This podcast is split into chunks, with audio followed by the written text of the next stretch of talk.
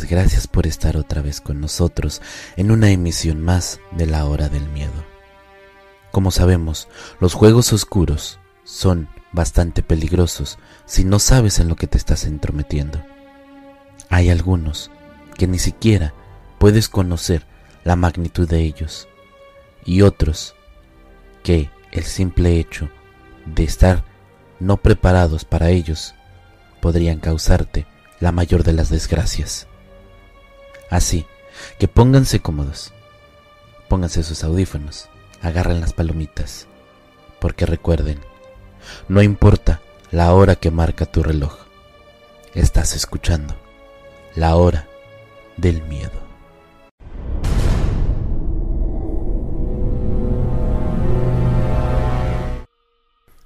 Hola maquiavélicos, mi nombre es Blanca estaba escuchando el último relato de la Ouija y me recordó a un juego que hicimos mis amigos y yo.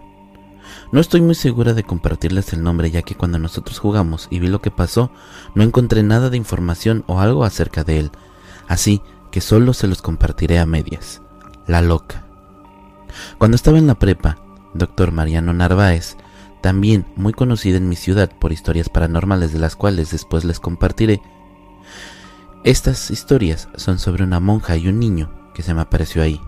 Pero bueno, continúo con este. Cuando estaba en la prepa, conocí a una chava que poco a poco se fue convirtiendo en mi mejor amiga. Ella hablaba mucho y era muy simpática. Se llevaba bien con todos mis amigos. Y un día, sentados en las bancas de la Alameda, comentaron que fuéramos a la casa de esta amiga que vivía en el centro, a dos cuadras de la prepa, a jugar la loca. Yo no puse mucha atención, así que creí probablemente que hablaban de un juego de mesa. En fin, nos dirigimos aproximadamente 15 personas a su casa. Llegamos y mi amiga tomó mucho periódico. Le dije que para qué quería eso, a lo que ella me respondió. Con esto le invocamos. Yo creí que estaban bromeando y nos dirigimos al techo de la casa. Ella preguntó quién quería jugar. De los 15, 10 querían jugar. Me preguntó si yo quería jugar, le dije que no sabía qué íbamos a hacer y me dijo, jugar es permanecer dentro del círculo. Pase lo que pase, no debes romper el círculo. Le pregunté, pase lo que pase. Ella solo me dijo que no pasaría nada malo, que podría permanecer adentro del círculo, pero no hacer preguntas, a lo que accedí porque continuaba sin entender qué era lo que iba a pasar. Entonces, once personas sentadas en círculo. Mi amiga tomó todo el periódico y lo puso adentro del círculo. Lo prendió y por cada persona iba a hacer una pregunta. Decía, el nombre, la loca. El nombre, la loca.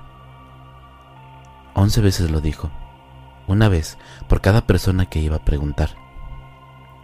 El periódico se convirtió en cenizas y mi amiga dijo que ella haría la pregunta, a lo que ella preguntó, ¿estás con nosotros? Tomando las cenizas del periódico se las pasó por el brazo tallándose, mientras el brazo se quedó perfectamente la palabra sí. Yo me reí y le dije que esa clase de bromas eran demasiado pesadas. A lo mejor ella se había puesto resistol. Me respondió que le tocara el brazo, lo que confirmaría que no había nada más que el periódico.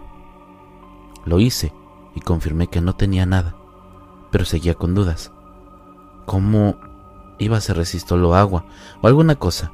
Las letras no se marcarían juntas, ni siquiera en orden.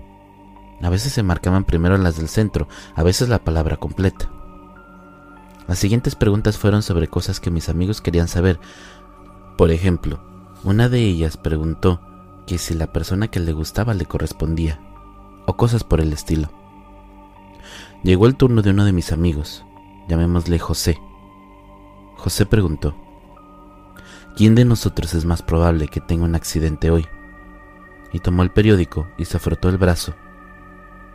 No se formaban las letras por más que continuó frotándose las cenizas. Al final, el brazo se marcó completo era mi nombre. Me asusté cuando vi el Blanca, pero comentaron que no me dejarían sola y que me calmara hasta que el juego terminara y se despidieran. Una de nuestras amigas, llamémosle Isa, que seguía por preguntar. ¿Quién de nosotros morirá primero? preguntó mientras reía. Mi amiga, que nos había llevado a la casa, molesta, le dijo que ya sabía que estas preguntas estaban prohibidas, y empezó una discusión, pero ella comentó que ya no se podía hacer nada, que viera lo que iba a responder. Y apareció el nombre de José. Él solo se rió, y la siguiente persona dijo, Adiós, frotándose el periódico apareció Adiós. Pregunté qué era ese juego y me comentaron que mi amiga eso lo jugaba con su abuela, con una señora que tenía un local en el centro y lo hacían para saber algunas cosas. Pregunté quién era esa señora que le decían la loca, pero ella no sabía.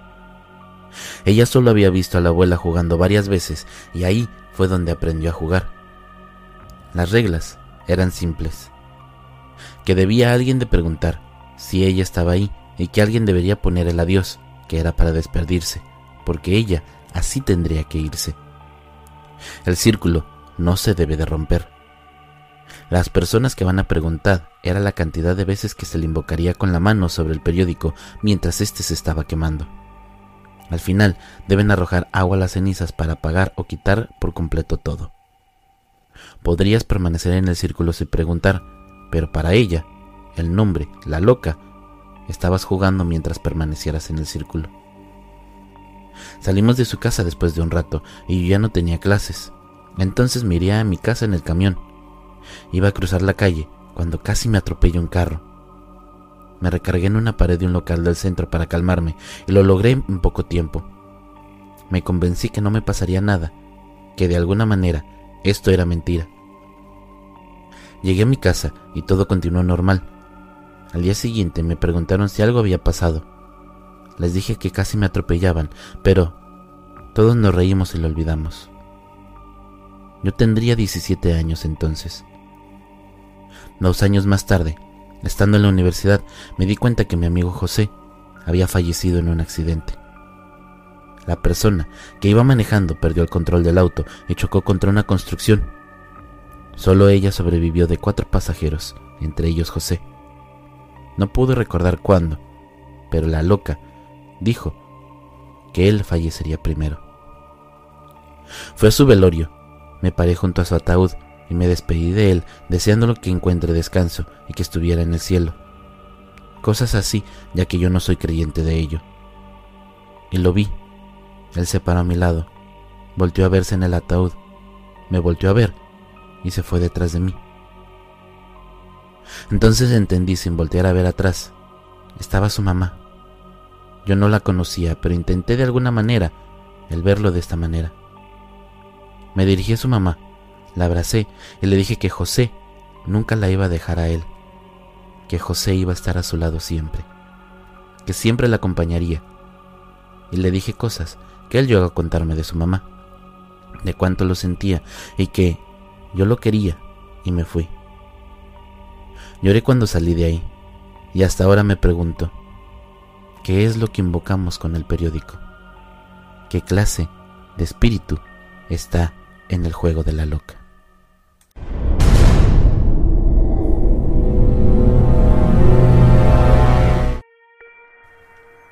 Mi nombre es Melissa y siempre he sentido una atracción inexplicable por lo paranormal. Siempre he creído que hay algo más allá de lo que podemos ver, así que un día decidí probar suerte y jugar la Ouija junto a un grupo de amigos. Esa noche oscura y tormentosa, perfecta para invocar espíritus. Nos reunimos en mi casa, apagamos todas las luces y encendimos unas velas, en círculo, alrededor de la tabla Ouija. Todos estábamos muy nerviosos pero emocionados de lo que estaba a punto de ocurrir. Comenzamos Colocamos nuestros dedos en el pequeño puntero y comenzamos a hacer preguntas en voz alta. Al principio, nada pasaba, pero de repente el puntero empezó a moverse. Era como si algo invisible estuviese guiando los movimientos. Las respuestas que recibimos eran inquietantes. Nos hablaba de muertes trágicas, de espíritus atormentados y de cosas que no quisiéramos imaginar. A medida que avanzábamos en el juego, todo se volvía más oscuro y perturbador. De repente, una ráfaga de viento frío llenó la habitación, haciendo que las velas se apagaran y quedáramos sumidos en la oscuridad total. Escuchamos pasos arrastrarse y risas siniestras en todas las direcciones. El terror se apoderó de nosotros. Intentamos encender las luces, pero ninguna funcionaba. Estábamos atrapados en medio de la oscuridad, tal vez rodeados por algo sobrenatural. Los gritos llenaron la habitación mientras el pánico se apoderaba de nosotros. Finalmente, las luces volvieron a encenderse. El puntero de la Ouija se volvió a mover una vez más, trazando la palabra adiós. Sentimos como si algo se hubiera liberado y la tensión de la habitación se disipó. Nos miramos, todos temblando de miedo, pero aliviados de que todo hubiera terminado. Desde aquel día, jamás volví a jugar la Ouija. En ese momento aprendí que hay cosas en este mundo que es mejor dejar en paz. El juego con lo paranormal puede ser peligroso y no vale la pena arriesgar nuestras vidas por la curiosidad.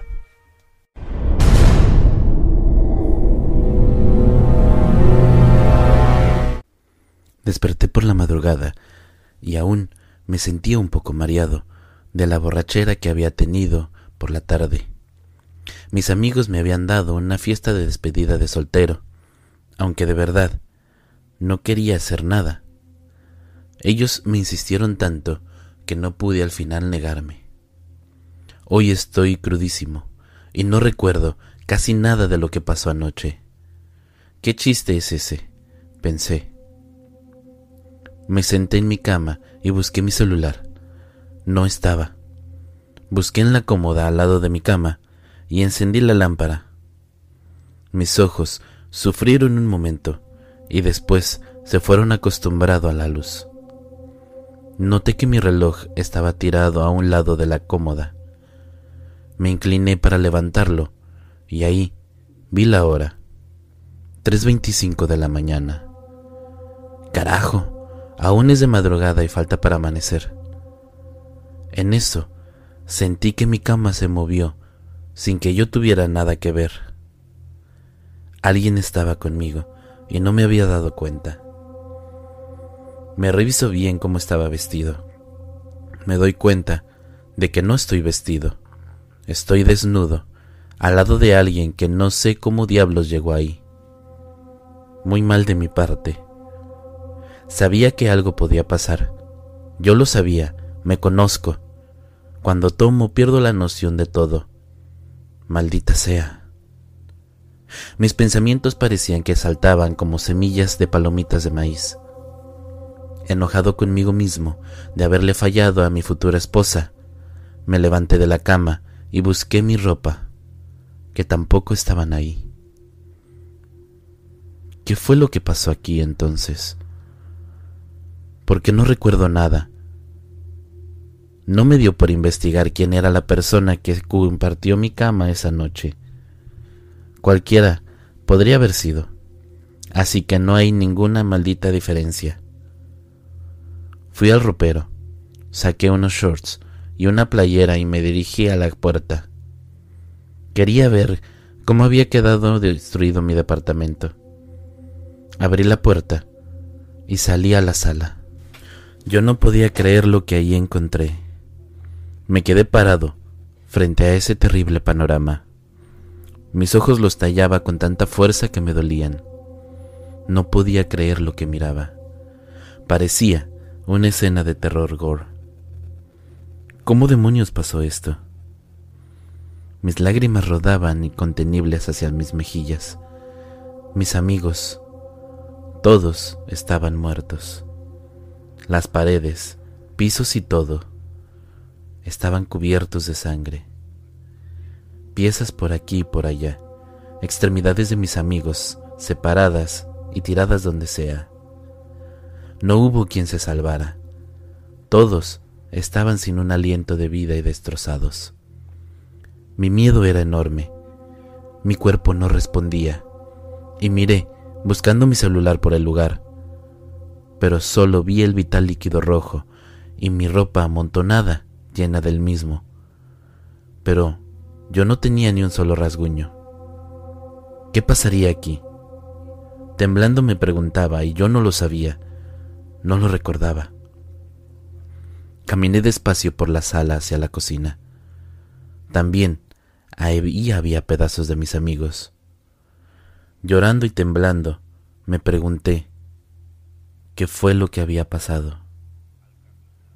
Al caminar dentro de la cocina, miré mi celular, que estaba en las manos de no sé quién. Tomé esa mano que lo tenía agarrado con mucha fuerza, y hasta que pude quitárselo, este estaba apagado. Esto pasa cuando mi celular no se ocupa en un buen rato. Así que lo prendí y vi que tenía un 23% de batería. Creo que me bastará para revisar si había algo que podría explicarme lo que pasó.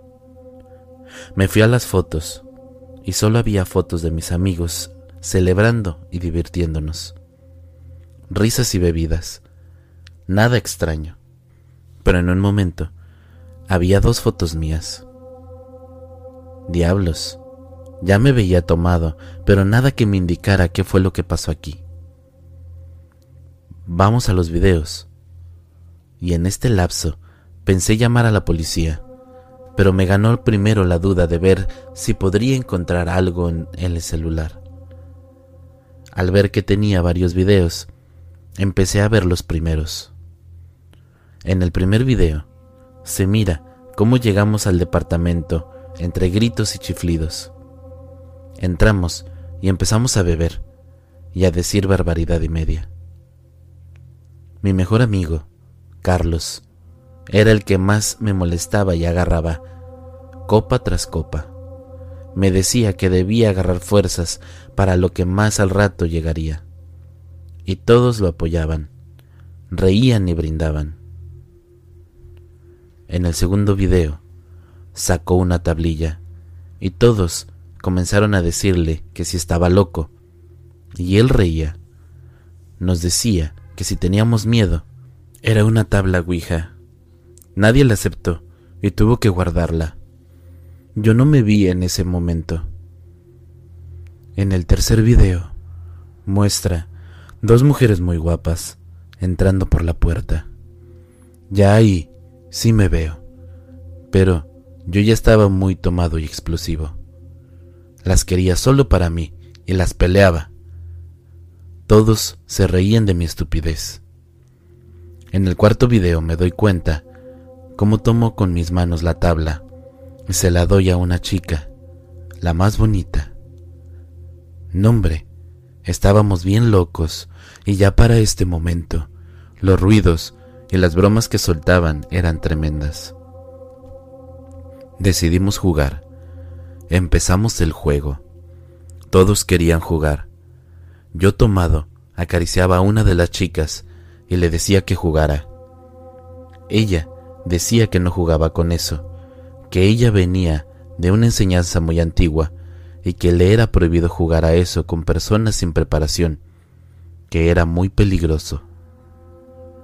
Todos reíamos y no hicimos caso y empezó el juego. Entre risas y bromas, le tocó a la chica que nos advirtió lo que podría pasar y aún así no hicimos caso.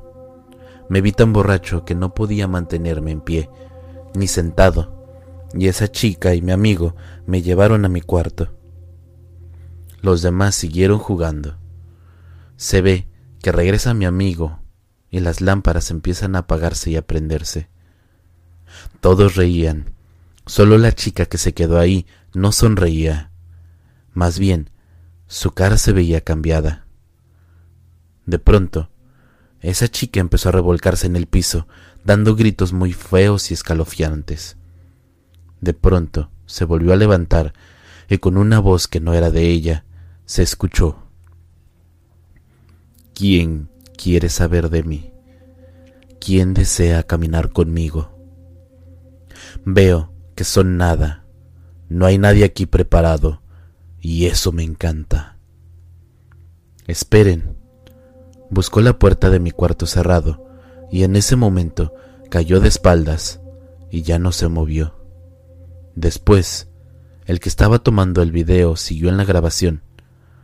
Todos empezaron a querer relaciones con ella, cuando de golpe se abre la puerta de mi cuarto y sale de ahí algo, la verdad que no sé qué sea, pero era algo muy raro y extraño, un ser que nunca había visto, convertido en el más sádico de los asesinos, y los gritos de terror se apoderaron de todos, y empecé a ver cómo los destruía. La persona que tenía el teléfono no pudo levantarse, pudo captar cómo a todos los fue acabando terriblemente, y era como si alguien tomara su mano y no se pudiera dejar de grabar. Esa cosa que había salido del cuarto saltó sobre mi amigo, acabándolo de inmediato. El celular no dejó de grabar hasta que se apagó. Seguí buscando, pero ya no encontré ningún video más. Algo que estuvo conmigo los acabó. Demonios. ¿Pero qué era eso? Parecía un ser incompleto, solo brazos largos y extremidades incompletas, sin cabeza. ¿De dónde sacaría la boca para morder? De pronto recordé que había alguien en mi cuarto y que había despertado. Sentí aún más miedo, miedo de saber de lo que estuvo conmigo y que acabó con todos mis amigos. Regresé a la sala con un cuchillo largo y filoso. Después entré a mi cuarto para revisar quién era la que había pasado la noche conmigo. Al entrar, noté que había apagado la lámpara. Poco a poco caminé y me di cuenta que algo había en medio y grité, ¿quién diablos está aquí? Nada se escuchó. Tomé aire de nuevo para volver a preguntar y algo arriba de mí me miraba. Luego una mano grande rodeó mi cara y abrazó mi cuerpo e impidió que volviera a gritar y me contestó, Ahora que puedo ser lo que soy, podré disfrutar de ti. Te dije que no debían jugar a la Ouija. Ahí vivía muy bien. Ahora creo que viviré mejor aquí. Vamos a dormir, cariño. Ahora eres mío.